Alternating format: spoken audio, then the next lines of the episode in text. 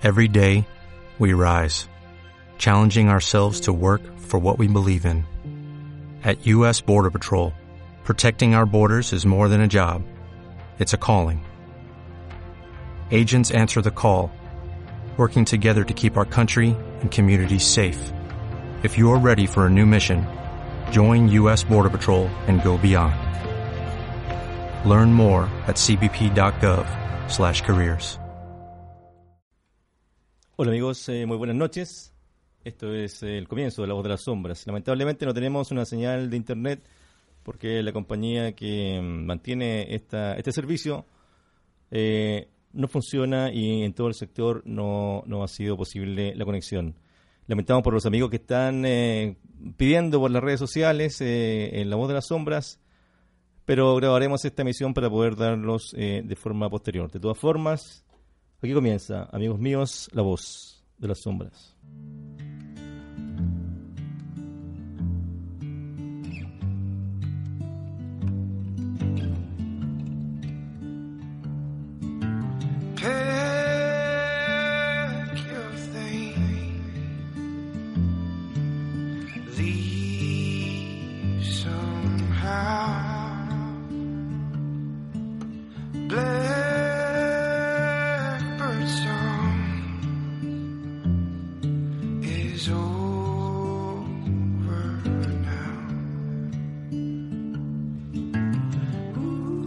Radio Interactiva de San Carlos 97.1 presenta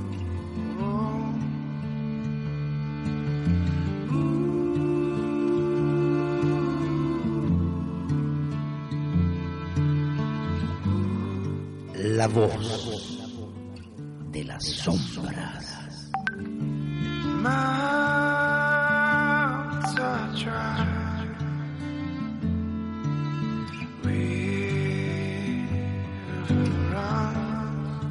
Un programa de conversación en donde analizaremos los misterios que nos rodean.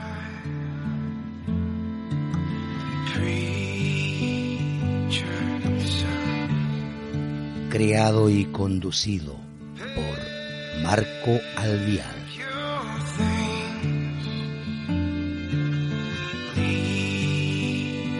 Acompaña Luciano Venegas.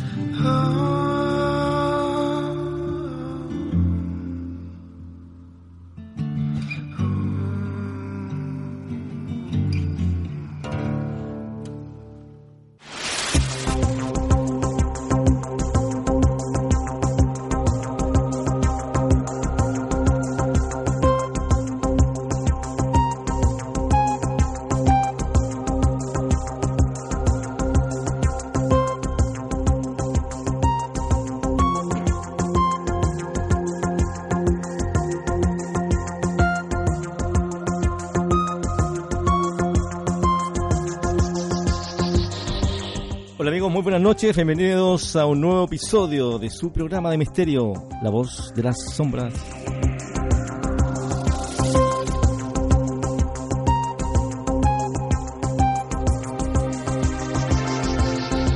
Directamente por el 107.1 FM a toda la provincia de Ñuble.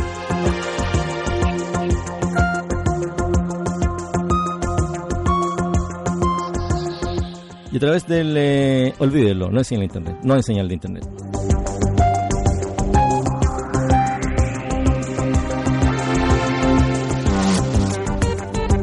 Como siempre con mi amigo y compañero, camarada de estas aventuras misteriosas, Luciano Venegas. Muy buenas noches, amigo Luciano, ¿cómo estás? Muy buenas noches a todos nuestros queridos, ya queridos auditores que mm, sintonizan la voz de las sombras semana tras semana. Hoy día con algunos pequeños problemas técnicos, pero estimado amigo Marco, hemos demostrado una vez más que somos invincibles, somos invencibles y vamos a salir al aire de todas formas.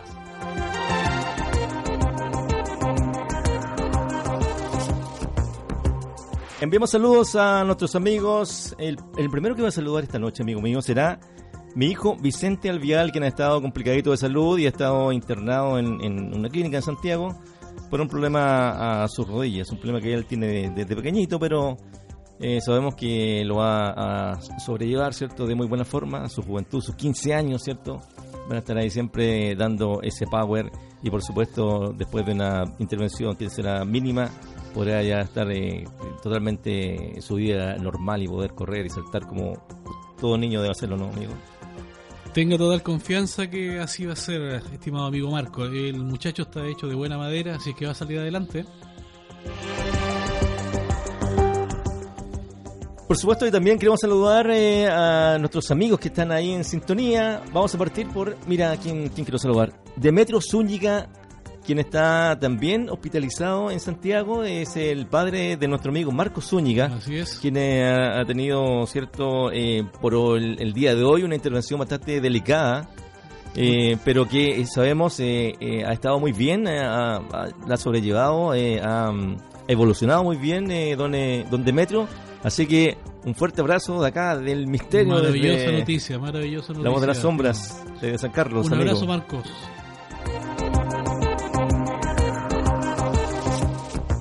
También saludamos a nuestra nueva auditora y fiel auditora Romina Vargas, que está ahí escuchándonos atentamente. Buenas noches, Romina. También saludos a Mabel y Catalina, que están ahí en Chillán. eh, van a escuchar posteriormente porque no están en directo, ¿cierto? Eh, y también Carolina, quien nos escribió, mira, por el canal de WhatsApp. Eh, tenemos un WhatsApp que ustedes nos pueden, eh, se pueden comunicar con nosotros, que es el número más 569, por supuesto, 8615 9505. 8615 9505. Un nuevo canal de contacto. Hay que anotar, hay que anotar. WhatsApp. WhatsApp.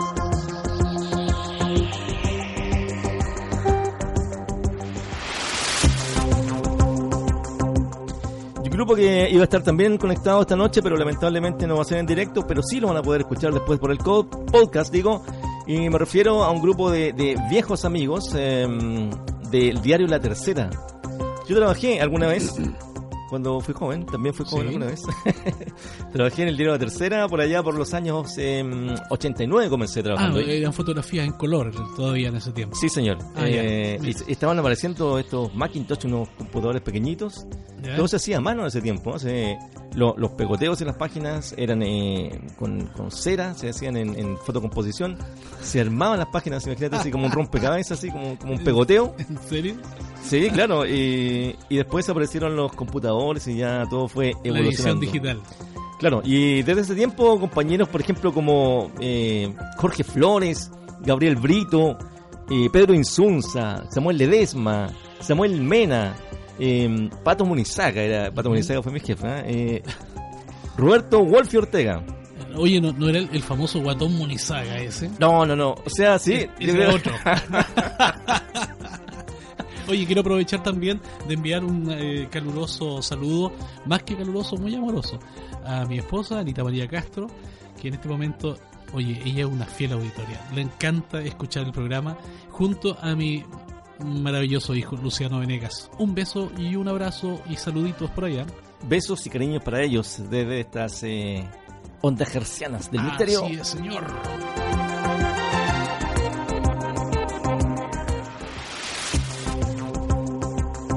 Se me quedan un par de personas colgando ahí de este grupo de tercerinos, ¿cierto? Está mi amigo Héctor Donoso, que no veo hace tiempo, pero me prometió esperarme con unos buenos mostos por allá, por, eh, por Chicureo, imagínate, Ay, Chicureo rico. por allá por el norte, cerca de Quilicura. Unos mostos. Y Llevamos la bolsa de harina. Fuerte abrazo para todos los amigos de la tercera. Saludos.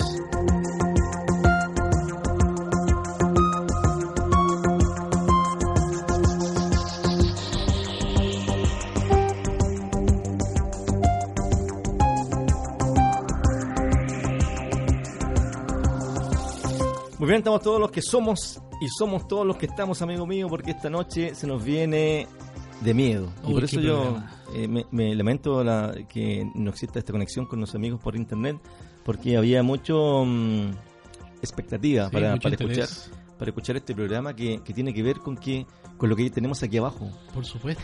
No, a ver. Aquí abajo. no, señor, tranquilo, tranquilo. Este es un programa serio y riguroso, sí, así sí. que por favor. De hecho, yo lo corroboro. Eh, una cortina.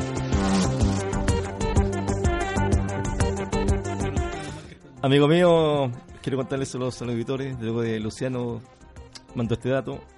Eh, nuestra radio funciona sobre un cuartel de bomberos. Así es. Es el tema central de esta noche. Tenemos eh, unas eh, entrevistas eh, que hablan de, mm, de lo que ocurre en los cuarteles de bomberos, ¿cierto? Y lo que nos ha ocurrido a nosotros como experiencia a través de nuestros micrófonos, eh, estimado Marco, hemos captado más de algunas cositas a través de la grabación de nuestro programa. Por supuesto. Todo partió esa primera noche que hicimos el programa desde Radio Interactiva Memorable. y aparece este cuadro de luz aquí justo detrás de nosotros. Sí. Un Una- marco de luz bastante inquietante, por decirlo menos. Sí, por supuesto. Contamos eh, a los amigos que en, en nuestro auditorio tenemos una, una cortina am, una, una que da a la calle. Una persiana bien Sí, espesa. Una persiana que, que- Gruesa. gruesa, ¿cierto? Que no que sería imposible que, que de la forma que está cerrada ahora y que estaba cerrada también ese día, Sí. se coló un rayo de luz. Sí, pero mira, más que rayo de luz, lo que yo pude percibir a través de, no sé, de esta mm, de esta visión que tuve de ese haz de luz, eh, era una especie como de reverberancia lumínica, era como que de ahí nacía este, este foco de luz. Con la visión periférica lo pude ver claramente. A todo esto no es una cosa que me ocurrió a mí, sino que nos ocurrió a los dos. Marco y yo lo vimos al mismo tiempo, una luz vibrátil al lado derecho de, de quien habla en este momento sobre una cortina. Lo más inquietante es que no le dimos mayor importancia, pero al buscar posteriormente el foco de luz tras esa cortina, nos dimos cuenta que Hay un muro. exactamente Exacto. Un, un muro ciego, Un sin ventanas. un rectángulo de luz. Yo la vi una luz, eh, me pareció, la percepción que tuve fue una luz eh, amarillenta. Un rectángulo como una ventana, Sí. como una ventanilla. Vi- vibrátil, vi- Exacto, sí, claro. Llamó la atención porque encendió y luego a- al mirarla, dando vuelta en la cabeza, ¿cierto? La mirada, Así es, ya no estaba esa luz. Pero no ha sido la única cosa que ha ocurrido en este estudio, amigo mío. así es. Porque en el programa anterior ya no había luces, sino voces. Voces.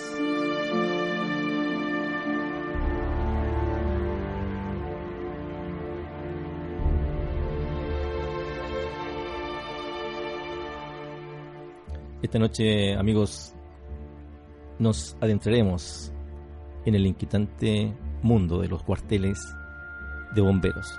Sitios encantados. Partimos.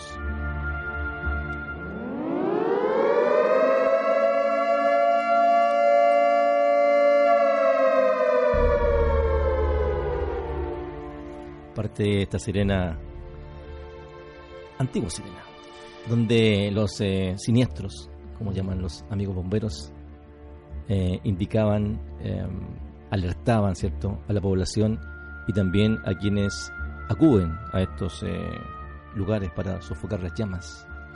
Hay algo que es trágico escuchar es eh, la sirena de bomberos. La sirena de bomberos que significa ayuda pronta, eh, efectiva y al mismo tiempo muy generosa. Pero al mismo tiempo también significa desgracia, significa tragedia y en muchas ocasiones también significa muerte.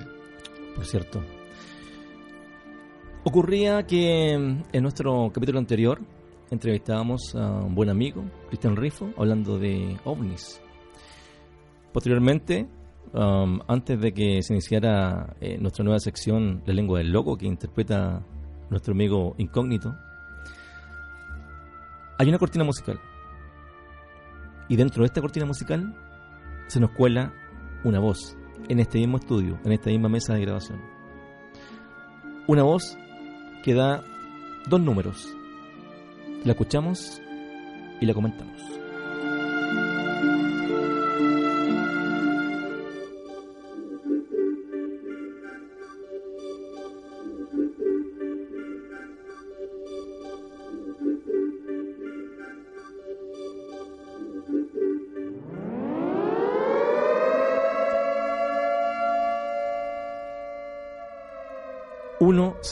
Claramente una psicofonía. Una psicofonía que nos da un dato, nos da un dos, dos números, ¿cierto? El 1 y el 7. Em, ¿qué puede, ¿A qué puede corresponder el 1 y el 7? Nos preguntamos con nuestro amigo, con. Luciano. Y llegamos a, a la conclusión, o a la teoría, ¿cierto? O a la hipótesis de que esta podría ser eh, algún tipo de, de clave bomberil, Exacto. ¿cierto? En el contexto que estamos nosotros Hay sobre una un nomenclatura cuartel. que usa bombero, una serie de siglas, de letras y números, y en este caso nosotros dijimos inmediatamente, debe ser algún tipo de clave. La escuchamos eh, ecualizada, esta voz que aparece mm, alrededor de los eh, 900 eh, hercios, ¿ya? Tengamos en cuenta que la voz humana abarca entre los 300, eh, mm, 1000 eh, y un poquito más eh, ese rango vocal. Hercios, claro. Esta se sitúa justamente entre los 950 y 1000 hercios, podría ser con un rango muy reducido de vocalmente. Escucha cómo suena esto solamente levantando ese canal del ecualizador.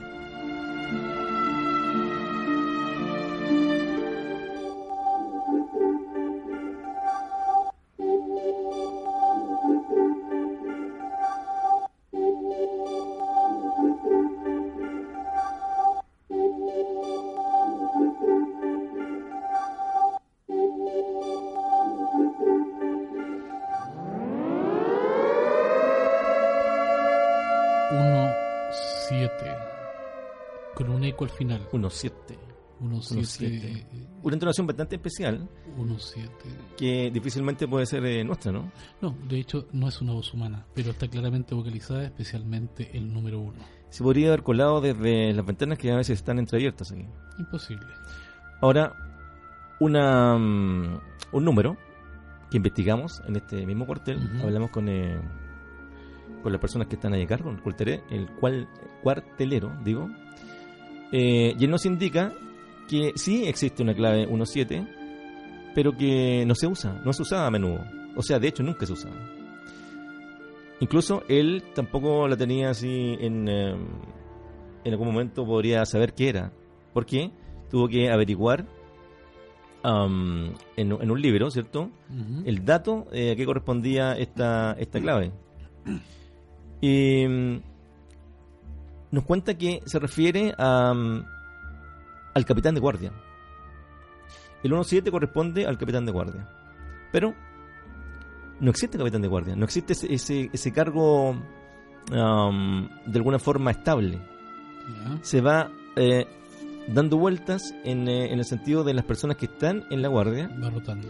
y lo va tomando algún eh, algún eh, oficial de, de bomberos va tomando este este este cargo pero por, un- por un momento cierto por, por, la por el por el día o, o los días o la semana que esté de guardia. No, no sé cómo funciona el, el sistema de, de, de- de turno cierto Em, esto nos lleva a que bueno eh, preguntamos si es que había si es que había algún eh, mártir bomberil con ese con esa clave porque por el mensaje cierto que nos que nos da el, el, el 17 Eh, pero tampoco eh, ocurría eh, no, se dio ese caso. Tampoco hubo alguna persona que hubiese fallecido cierto en algún acto de servicio con, con ese cargo.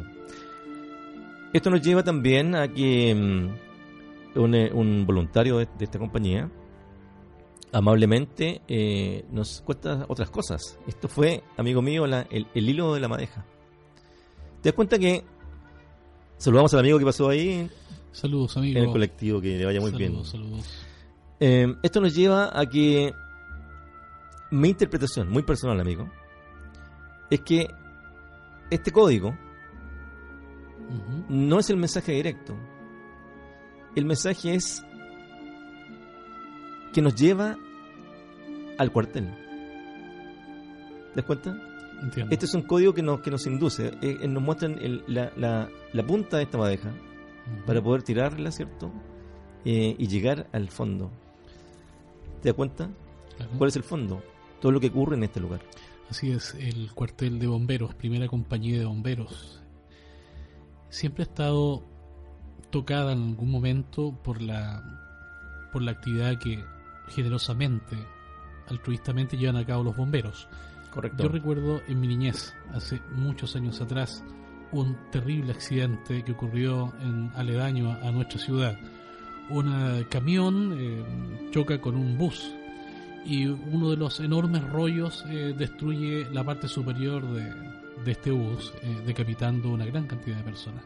Fue un accidente horroroso. Apareció en los medios de comunicación de todo el país. Recuerdo cuando niño, salido recién de la escuela, que en ese tiempo se llamaba D99, a una cuadra de, de este lugar donde estamos ahora, Sí. vimos eh, todos con ojos eh, horrorizados, niños de sexto básico, niños bastante chicos, una cantidad importante de personas muy malheridas eh, aquí justo bajo nuestros pies en la planta de abajo. Justo debajo de nosotros en este momento, sí. Exactamente, y recuerdo haber visto también eh, cuerpos cubiertos totalmente. Eh, mucho dolor, quejidos, llantos. Una carga ah, emocional terrible después del accidente, el shock emocional, la liberación de toda esta energía negativa producto del horror del temor. Nuestro amigo entrevistado nos cuenta el siguiente relato, uno de muchos que escucharemos esta noche. Cuerpo de bomberos, cuartel de bomberos, presencias fantasmales.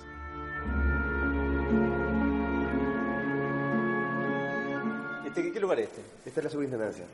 Superintendencia. Sí, aquí Ya. la- se reúne el consejo de oficiales generales, Sí. se reúne el directorio general. Ujú.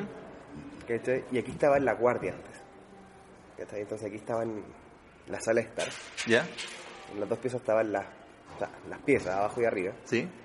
Y veíais pasear un, una. No sé cómo llamarlo, weón. ¿Una, una sombra? Un ánima, ¿cachai? Que cruzaba desde arriba, bajaba por la escalera y entraba al baño. ¿Tú la viste? Sí, varias veces. ¿La viste? Sí, pues. ¿Y cómo era esa? Era una blanca, un metro treinta, metro veinte, blanca, que bajaba por el segundo piso y para acá. No, así, impresionante. Pero tú estabas en este lugar cuando lo viste, o sea, O adentro. sea, yo estaba en el segundo piso. Ya. Estaba en el segundo piso durmiendo, ¿Y, estábamos y con un te- amigo. y qué te, dame algún detalle de, de esa? ¿Era solamente una, Es un, como un- una- un halo blanco? Sí, es blanco, pero es como una niña. Ah, una niña, ya. Sí, de, hecho es conocida. ¿Es conocido por qué? Por, por, por nosotros, o sea, por todos. O sea, es como la. De hecho, le decimos la monstruito. ¿La mosquito? Tiene su nombre, la, la monstruito. Y pasa, pasaba acá, harto.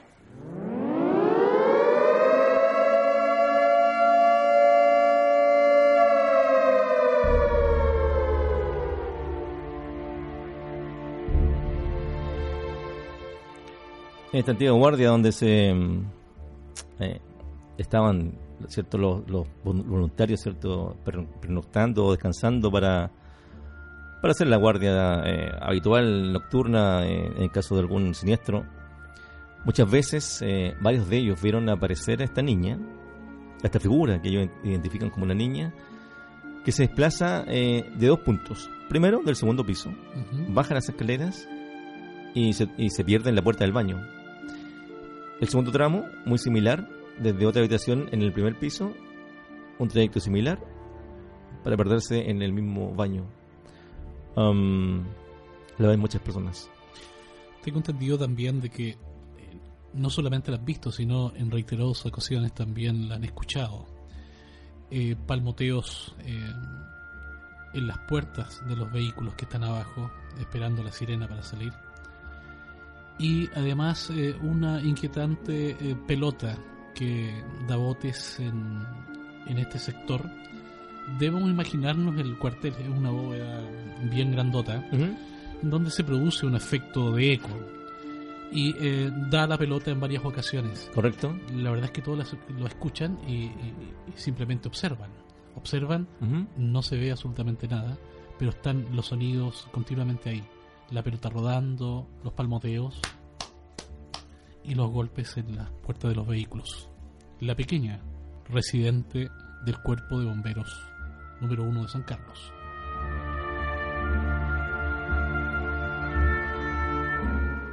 Una auditora que se conecta a nosotros por la señal, eh, no la señal, sino por el, eh, por el WhatsApp, ¿cierto? El nuevo canal que tenemos de contacto.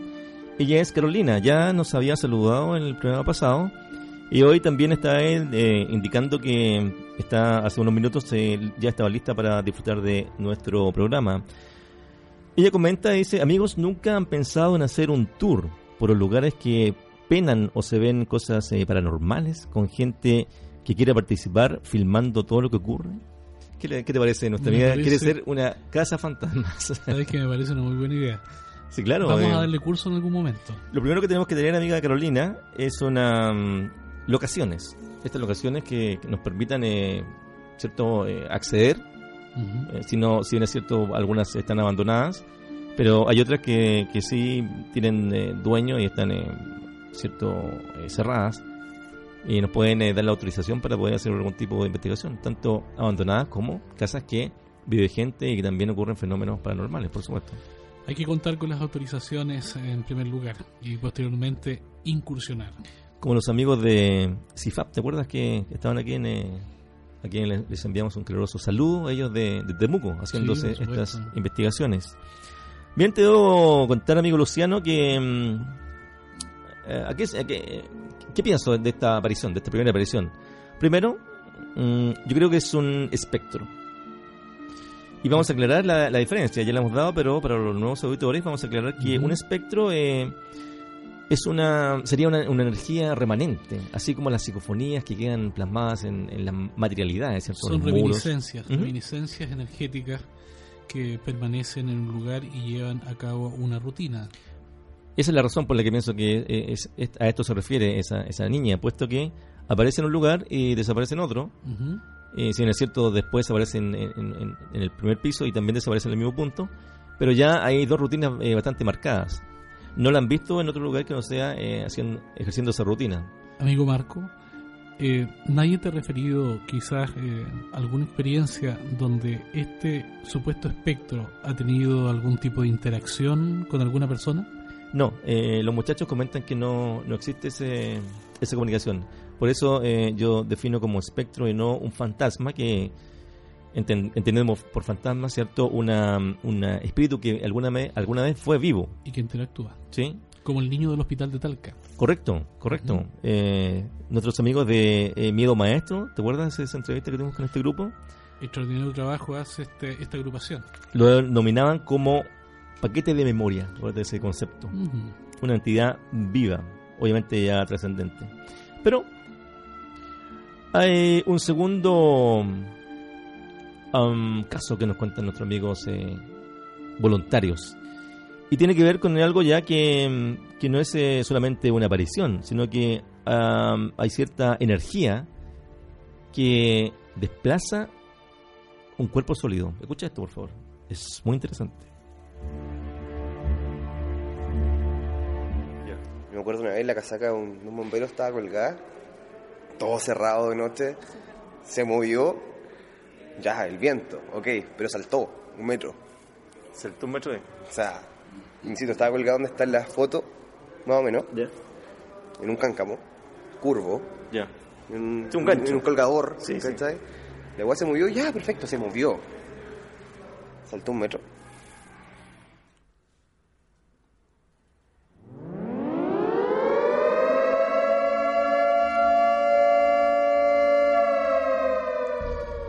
Un fenómeno de poltergeist, Mucho puro y duro, amigo mío. Sí, mucho más inquietante. Bueno, siempre mm, eh, el percibir una imagen incorpórea, vaporosa, lumínica, de alguna manera nos pone ciertamente a salvo, puesto de que por sus mismas características incorpóreas es imposible que interactúen físicamente con nosotros. Pero cuando estas entidades son capaces de mover objetos sólidos, nos vemos que nuestro físico, nuestra integridad física también puede estar expuesta. Y así ha ocurrido en algunas ocasiones, amigo mío. Sí, Golpes, eh, bofetadas incluso. rasguños, Eh, rasguños, sí, claro. eh, movimientos eh, eh, en la ropa, tirando la ropa, ¿cierto? Sí, por supuesto. Empujones, empujones. sí, hay hay, hay uno- unos videos que no podemos asegurar que se- sean ciertos o no, pero se ve algunas personas que son incluso arrastradas por algunas entidades. En la década del 70 en Estados Unidos se dio un caso increíble, eh, un caso increíble no de posesión, sino de una entidad que intentaba, que intentaba eh, poseer no espiritualmente, pero sí eh, agresión, agresiones sexuales en contra de una mujer. ¿Te acuerdas la mujer que exhibía posteriormente mordidas en algunos lugares de su cuerpo? Y luego una película de eso que se llamó El Ente. El ente, sí. Y las mordidas eran en lugares donde era imposible que fueran autoinfligidas. Correcto. Ahora, eh, se llegó eh, en la película, no, no sé qué tan cercana era a la realidad ese, ese caso, o, o- o la película que fue hecha, ¿cierto? Eh, se llegó a, a recrear, eh, o alguna forma muy técnica dentro de una habitación, Claro. para poder de alguna forma capturar a, esta- a esta- este ente Un enfoque científico y llevar a cabo un registro fehaciente del fenómeno. Eh, y de alguna forma también eh, poder eh, eh, ocupar algún tipo de, de elemento que pudiera descubrir la forma de esta persona, Claro. de este ente. Era muy, muy interesante esa película. Si aún no la has visto, amigos, eh, la recomendamos plenamente. Es estupenda. El ente de los años 70. Bueno, acá ya tenemos movimiento.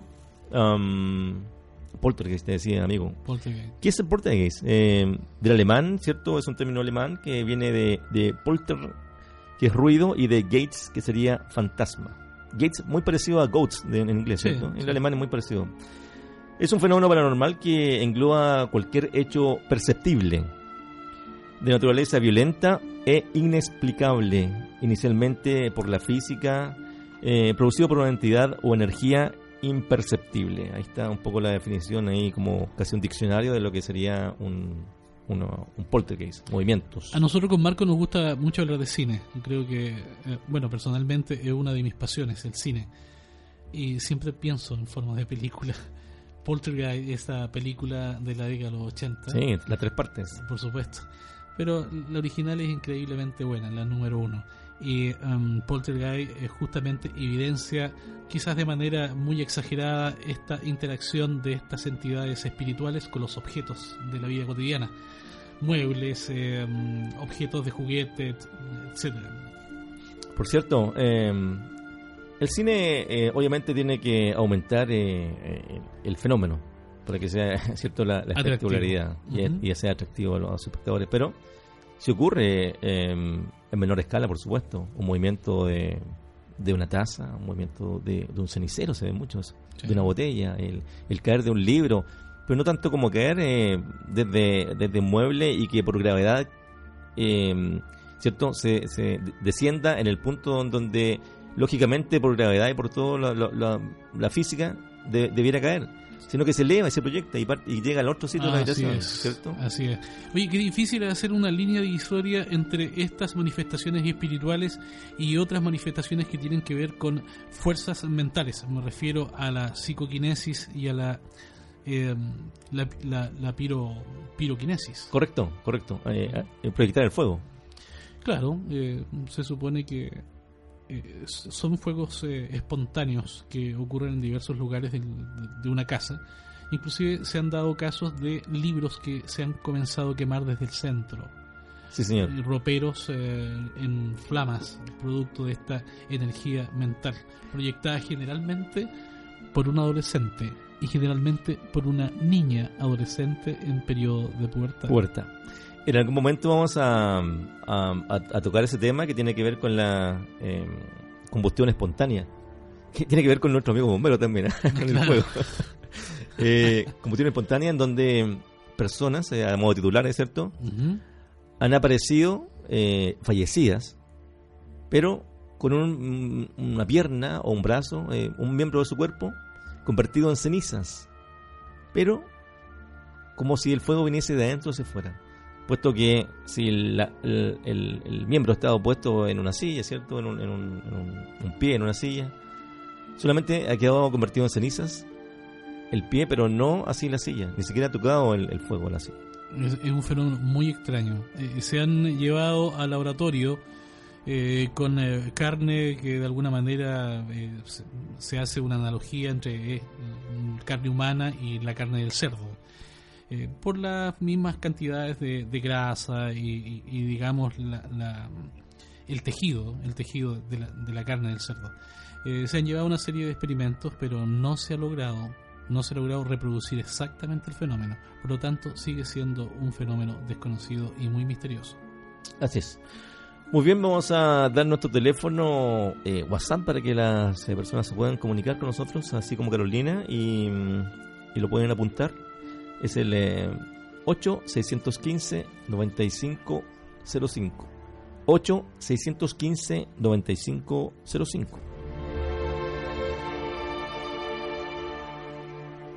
Hablamos de fenómenos poltergeists. Así es. La proyección de objetos. Así como lo que ocurre en el siguiente relato de nuestro amigo voluntario de bomberos. Escuchamos.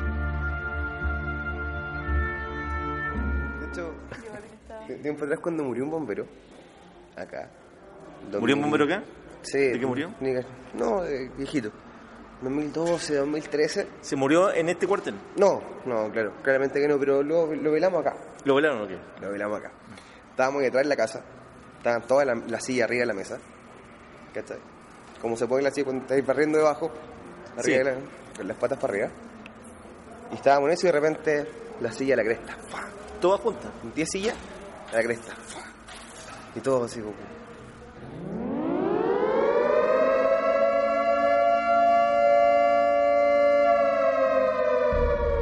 Se cree que el fenómeno poltergeist se genera cuando una persona fallece en medio de un sentimiento muy grande de odio. También se argumenta que los espíritus eh, que se manifiestan con estas acciones se divierten con estos eh, procesos o estas acciones que realizan, a pesar de estar eh, actuando por un impulso de ira y maldad, incluso dicen algunos estudiosos del tema.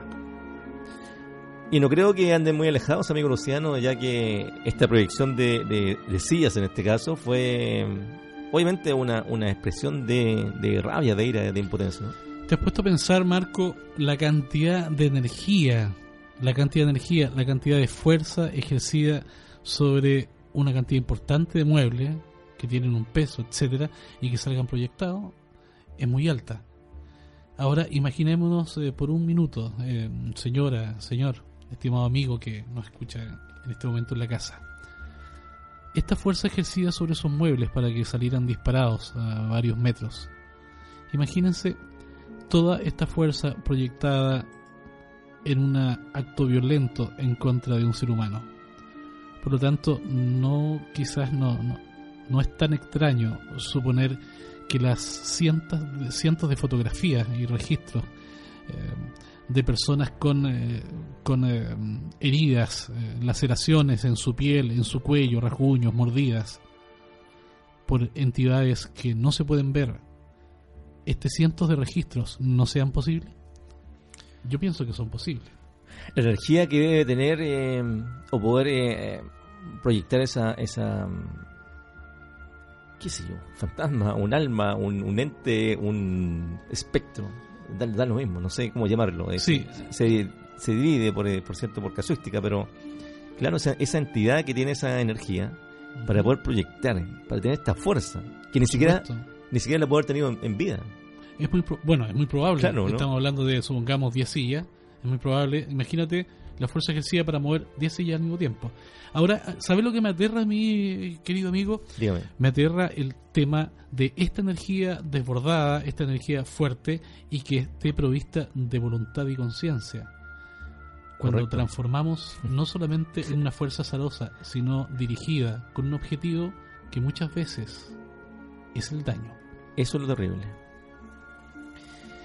Eh, saludos a nuestro amigo Richard Sepúlveda, quien está ahí escuchando desde Chillán. Dice, en Chillán escuchando, saludos. Así que un abrazo para nuestro amigo Richard Sepúlveda. Sumo mis saludos a mi gran y querido amigo de toda la vida, de la infancia, Juan Carlos Salinas, que en este momento está con la orejita pegada al radio. Y por supuesto no puedo dejar pasar este, este esta laguna de, de saludos para mi ídolo de las mañanas de Radio Interactiva, el Monje Verde. Así que quiero enviar un saludo para él, que debe estar por ahí pululando por eh, ¿De dónde habrá sacado el, el- el color verde este amigo? ¿Carabineros? Quizá.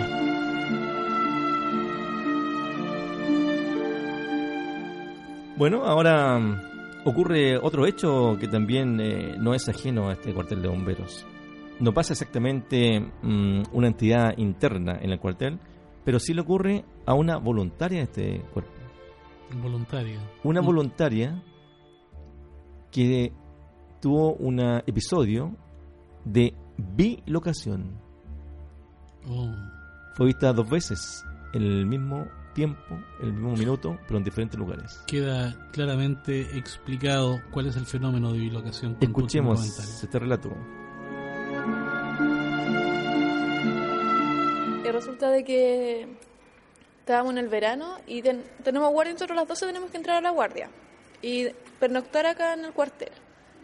Y el tema de que esta niña eh, estaba en la casa y se quedó dormida en la casa. Y el tema de que muchas personas la vieron entrar, acostarse, incluso la anotaron, en- nuestra, nuestra guardia queda toda registrada en un libro. Y de hecho quedó registrada como que ella estaba. Y yo en la mañana siguiente reviso el libro así, pero ella no estaba. Y la llamo y me dicen, no, si yo me quedé en la casa porque estaba demasiado cansada.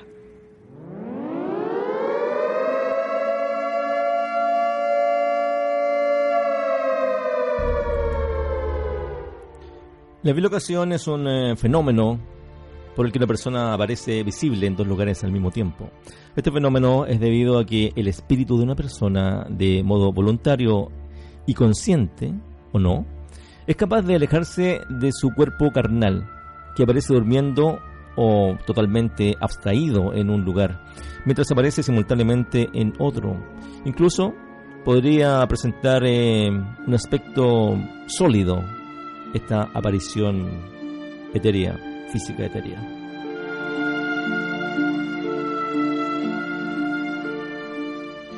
Una casuística, amigo Luciano, bastante recurrente esta bilocación, ¿ah? Te- que, que no tiene mucho que ver con el desdoblamiento, puesto que el desdoblamiento sería mm, algo también eh, voluntario o involuntario, pero que tiene que ver con algo más etéreo, en donde la persona eh, se da cuenta que se desdobla. Es un viaje astral. ¿cierto? Es bastante eh, nutrido el anecdotario de personas, incluso usted en este momento, amigo auditor, en este momento está recordando alguna experiencia, algo que le han contado o algo que usted mismo ha percibido en relación al fenómeno. Me refiero de haber visto una persona en un lugar y después informándose de que ha estado en otro lugar. Es un fenómeno bastante recurrente. Qué maravilloso sería poder llevar este fenómeno a laboratorio y comprobar fehacientemente con una serie de artefactos o de tecnología comprobar este fenómeno de la bilocación. Sigan los relatos de nuestros amigos voluntarios que tienen una cantidad impresionante de historias en este mismo lugar, aquí abajo, bajo nosotros. Eh, están muy cerca. ¿Y Sí, qué otra cosa te acuerdas así a, De años atrás me acuerdo que se metían a revisar los, los carros po, en la noche. a- a revisar? ¿Se escucha Sí, el ruido? Nosotros estábamos aquí, que aquí estábamos. Y a veces se escuchaban que las cortinas se abrían, se cerraban. Eh, esa es metálica. Claro, puerta, puerta fuerte, cerrar la puerta fuerte. Y nosotros aquí salíamos, no había nadie. ¿Y estaban, y estaban cuartel abiertas las cortinas del, del carro? No, ¿Era solo el ruido? sí. Y el cuartel durmiendo arriba. Ya. Y nosotros, ¿qué onda?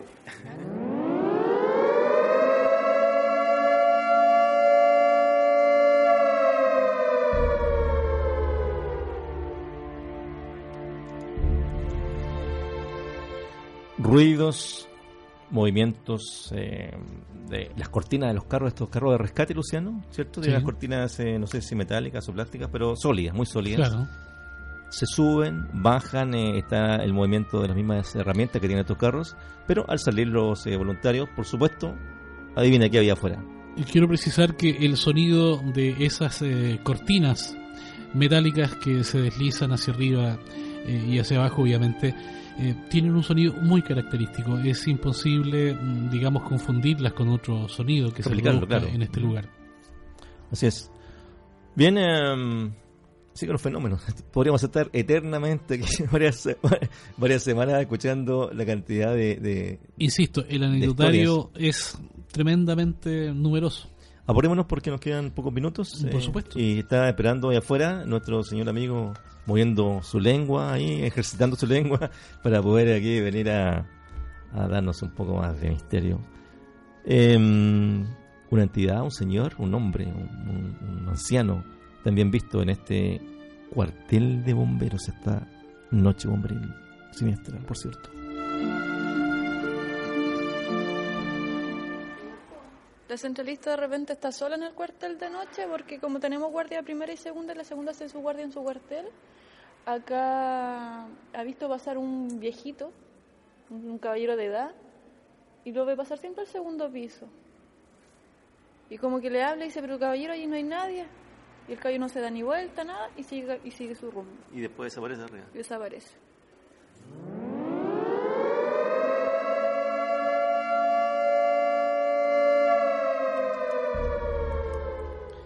Nos llega un informe interno de, de un amigo bombero que nos dice que estos carros, ¿cierto? Em, manejaban algún tipo de, de botellas. ¿Qué, ¿Qué pasa, Luciano, con ese caso? Con ese caso? Bueno, son botellas de oxígeno para mm, de alguna manera irrumpir con seguridad en medio de los, eh, de los siniestros. Son eh, botellas de aire eh, comprimido y ellos mismos tienen la labor de, de llenar estas botellas con un gran compresor. Estas botellas son de alta tecnología y está asegurada que no existen fugas eh, de aire el momento que están almacenadas. Pues bien nos relata este amigo bombero que en no pocas ocasiones, después de llevar a cabo esta, esta actividad de llenado de estas botellas, aparecían muy prontamente estas botellas totalmente vacías. Alguien durante las noches le sacaba el aire.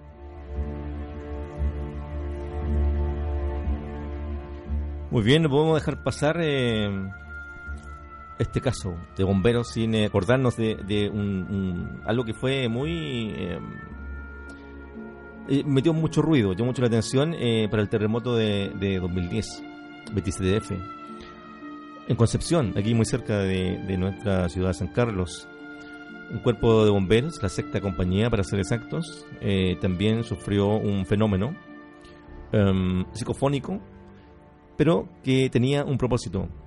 El propósito fue de poder eh, resguardar y, sal- y salvar las vidas eh, de los eh, voluntarios que esa noche estaban en el cuartel. A modo de dramatización, La Voz de las Sombras en ese año realizó el siguiente trabajo que queremos compartir con ustedes, amigos.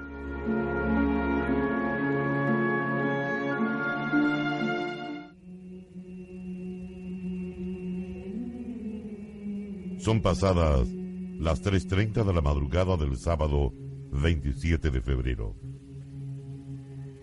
En la sexta compañía de bomberos de Concepción se encuentra todo en calma.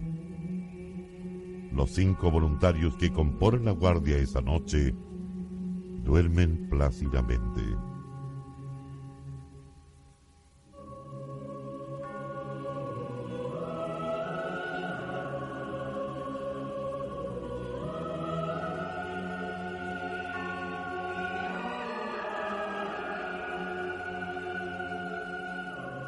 Pero de pronto comienza el desastre.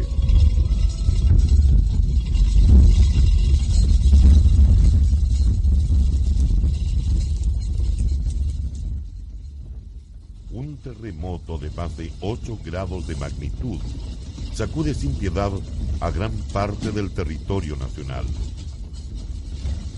El gran movimiento telúrico se ensaña con las regiones del Baule y Biobío, alcanzando en estas una intensidad de 9 grados en la escala de Mercalli.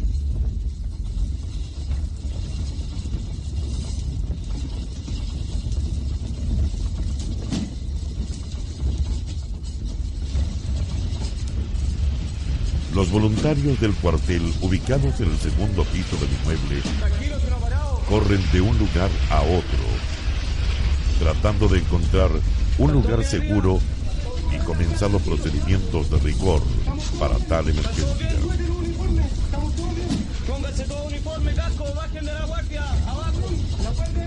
El teniente tercero, Héctor Venegas, toma una cámara de video anclada en uno de los carros de emergencia y comienza a grabar el acontecimiento.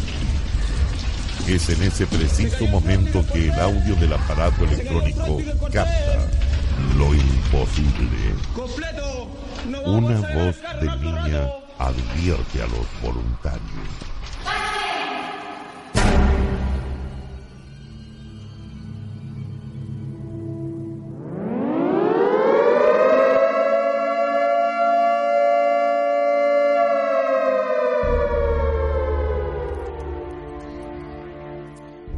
¿Te acuerdas de ese episodio, Luciano? ¿Qué hiciste para ese terremoto de Uf, terrible. 2010? Mira, ha sido una de las experiencias más traumáticas de mi vida y, y no soy exagerado. Antiguamente yo la verdad es que no le daba mayor importancia a los movimientos telúricos. Estuve en el del 85, etcétera. Pero este fue traumático. Eh, Vi como nunca moverse la tierra, las cosas, de una manera increíble. Un- Una noche interminable.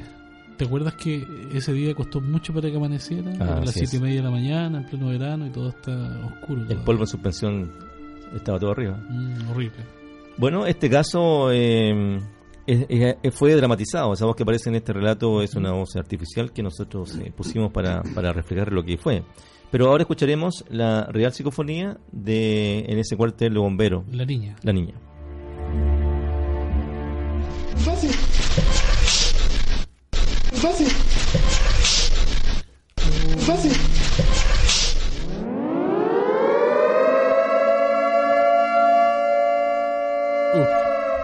Una voz advierte, una voz de niña, Sí, eh, sí. que no tenía nada que hacer en un cuartel de bomberos, sobre todo a esa hora, a las 3.33, ¿cierto? Se vuelve el número 3, No. aparece. Y dice, bajen, bajen. Bajen. Cuando los bomberos bajan del lugar donde estaba la, la guardia, estaban las radios, ese, ese sitio eh, se derrumba. Y, y- y la, esta voz eh, los salva de, de una muerte segura a estos voluntarios. Hay una clara intención inteligente de parte de una entidad de avisar y de con antelación lograr que la gente escape de una muerte segura. Si tú dices que se cayó es el segundo piso. Así fue. Hacemos una pausa muy pequeña y regresamos con eh, la parte final de nuestro programa y, y esta lengua del loco.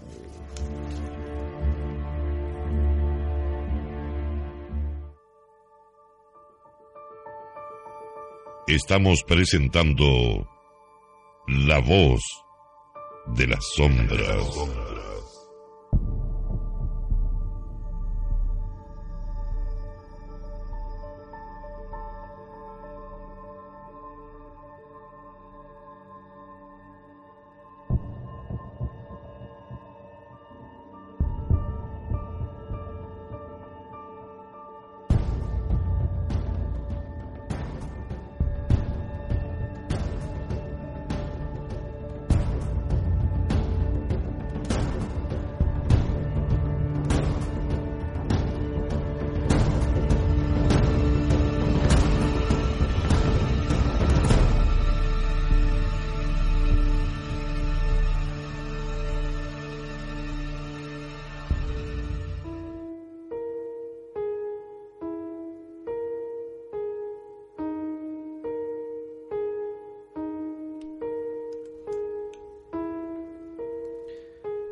Como ya será costumbre y lo está haciendo, nos visita este ser demente, de mirada perdida, con su abrigo gris, arrastrando los pies. Desde un rincón de este estudio nos dará el siguiente relato.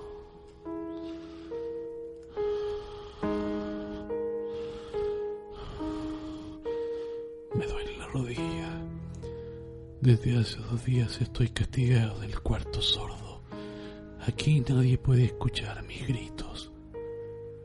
La pequeña ventana está manchada de sangre y excremento.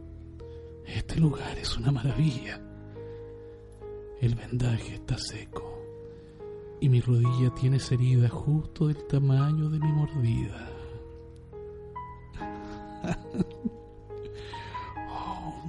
Cabeza es una casa enorme y vacía. Está vacía y duele, duele de verdad. Hoy el loco de la guitarra le ha dado duro ese instrumento. Mm, Desde acá lo he oído todo el día. Bueno, casi todo. Porque hace ya unas dos horas que lo escuché destrozar su guitarra contra una mesa o el piso quizás. Este incidente me ha sacado de esta oscuridad. Viajo, sí, viajo muy lejos de aquí. 1974. La señora Martha Evan Jones, una destacada folclorista y recopiladora de música campesina, viaja a Bichuquén. Bichuquén, un pueblito de la provincia de Curicó. perdido entre los bosques espesos y lagos de aguas profundas. Marta partió desde su natal Curepto junto al folclorista Miguel Briones y un chofer del cual no recuerdo nombre, pero sí su barba roja como una granada. Se dirigieron a un lugar bastante apartado de las rutas regulares o visitadas.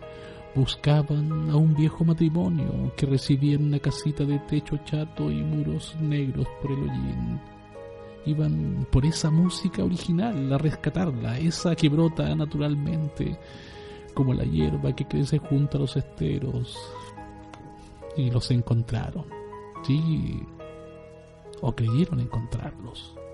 Ella, anciana de piel traslúcida, él un viejo enorme de figura pesada.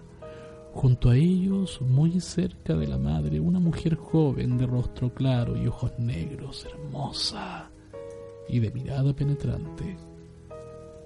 Cantaron toda la tarde. Los folcloristas estaban felices con las grabaciones inéditas y la joven mujer le servía refrigerios y no dejaba de otorgarle largas miradas a Miguel Briones, que como hechizado observaba sus profundos ojos oscuros que relucían bajo el toldo de sus largas pestañas. A estas miradas la joven sumó las insistentes invitaciones a quedarse a pegnortar aquella noche, a cubrir con ese techo la noche inminente. El sol ya se hundía tras los cerros negros del horizonte. Marta comenzó a inquietarse por lo tardío de la hora. Miguel, ya es tiempo. Debemos despedirnos. Quédense acá. Nunca viene nadie y teníamos tantas ganas de recibir a alguien. Quédense hasta mañana. Pasen la noche con nosotros, insistió muy sugerentemente la chica de ojos bellos. Miguel tenía un brillo extraño en la mirada. Creo que eso lo debemos a esta gente, Marta. No, no podemos irnos así como así. No, ya es tiempo de regresar. Debemos revisar el material grabado. Sé más profesional, por favor. ¿Cómo se nota que lo único que quieres es quedarte con esa mujer acá? Fue mucha la insistencia de aquel matrimonio con su hija que los investigadores se quedaran esa noche. Pero nada pudo en contra de la resistencia de Marta. Al final se subieron en la camioneta y se enfilaron rumbo a su pensión en Bichuquén. Pasaron las horas y Miguel se sentía inquieto. Un vago malestar le atenazaba el alma, impidiéndole concentrarse en nada más que en la mirada de esa mujer. ¿Qué pasa aquí? dijo Marta al revisar el material que debía estar grabado en la cinta magnetofónica. Lo revisó un par de veces, corroborando que no existía registro alguno. Nada se había grabado. Las cintas estaban vacías. Tenemos que regresar ahora, gritó Miguel desesperado. Sudaba profusamente y sus ojos estaban ensombrecidos por la angustia. Son la una de la mañana, estúpido. ¿A dónde crees que vas? Déjame, déjame, debo regresar. Fue entonces cuando el hombre cayó de rodillas y se llevó las manos al cuello. No puedo respirar. Debo verla ahora. Marta gritó por ayuda y los dueños de la pensión respondieron de inmediato. Mucho trabajo les dio calmar a ese hombre enloquecido.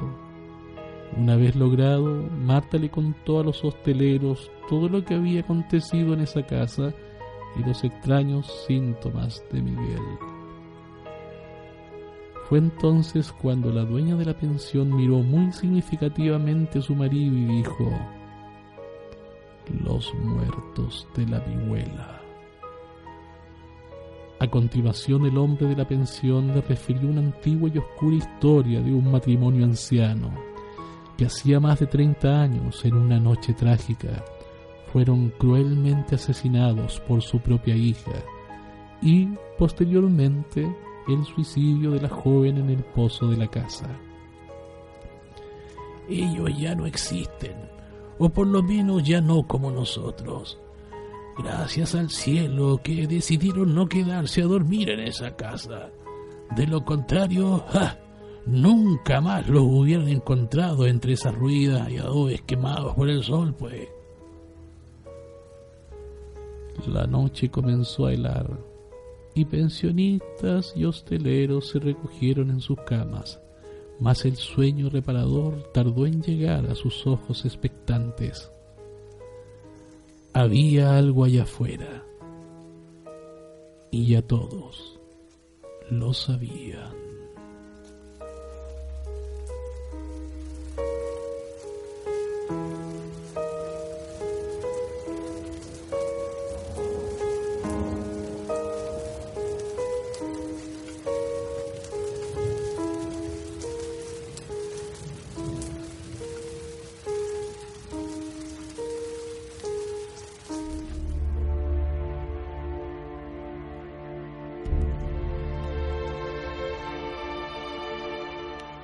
Ahí está la lengua de nuestro demente amigo que nos visita todos los días miércoles por la noche y nos trae estas eh, siniestras historias de fantasmas, ¿cierto? De espectros aparecidos. Vamos a ir conociendo diversos casos como este, que fue real, en las próximas emisiones. Muy bien, se nos acaban los minutos. Queremos agradecer a todos a quienes eh, han estado conectados a nuestra emisión de hoy. Y por supuesto dejar los invitados para el próximo miércoles, para que pasen eh, susto con nosotros, para que mm, conozcan es- estos, eh, estas historias eh, extremas eh, de terror. Y veces no tanto. Voz de las sombras. Amigo Luciano, muchas gracias por esta compañía. Muy buenas noches, amigo Marcos, y buenas noches a todos los auditores. Esperamos nuevamente encontrarnos el próximo miércoles a esta hora en torno a estos temas que nos encantan. Esto ha sido un episodio más de su programa de misterio, amigos. La voz de las sombras.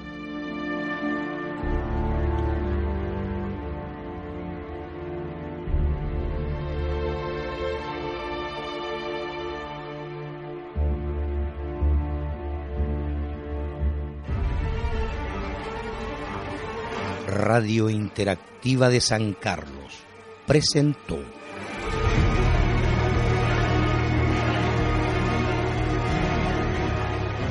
La voz de las sombras.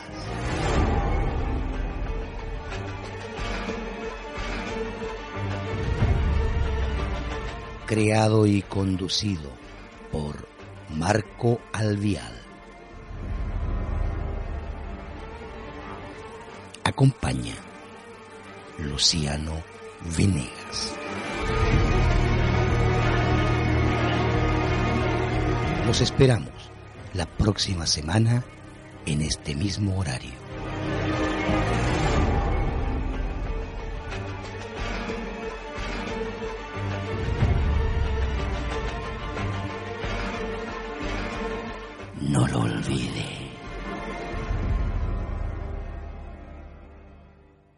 ¿Te preocupas por tu familia? Entonces, ¿por qué darles solo huevos ordinarios cuando pueden disfrutar de lo mejor? Eggland's Best, los únicos huevos con ese delicioso sabor fresco de granja, además de la mejor nutrición, como 6 veces más vitamina D, 10 veces más vitamina E y 25% menos de grasa saturada que los huevos regulares, además de muchos otros nutrientes importantes. Así que, dales los mejores huevos. Eggland's Best, mejor sabor, mejor nutrición, mejores huevos.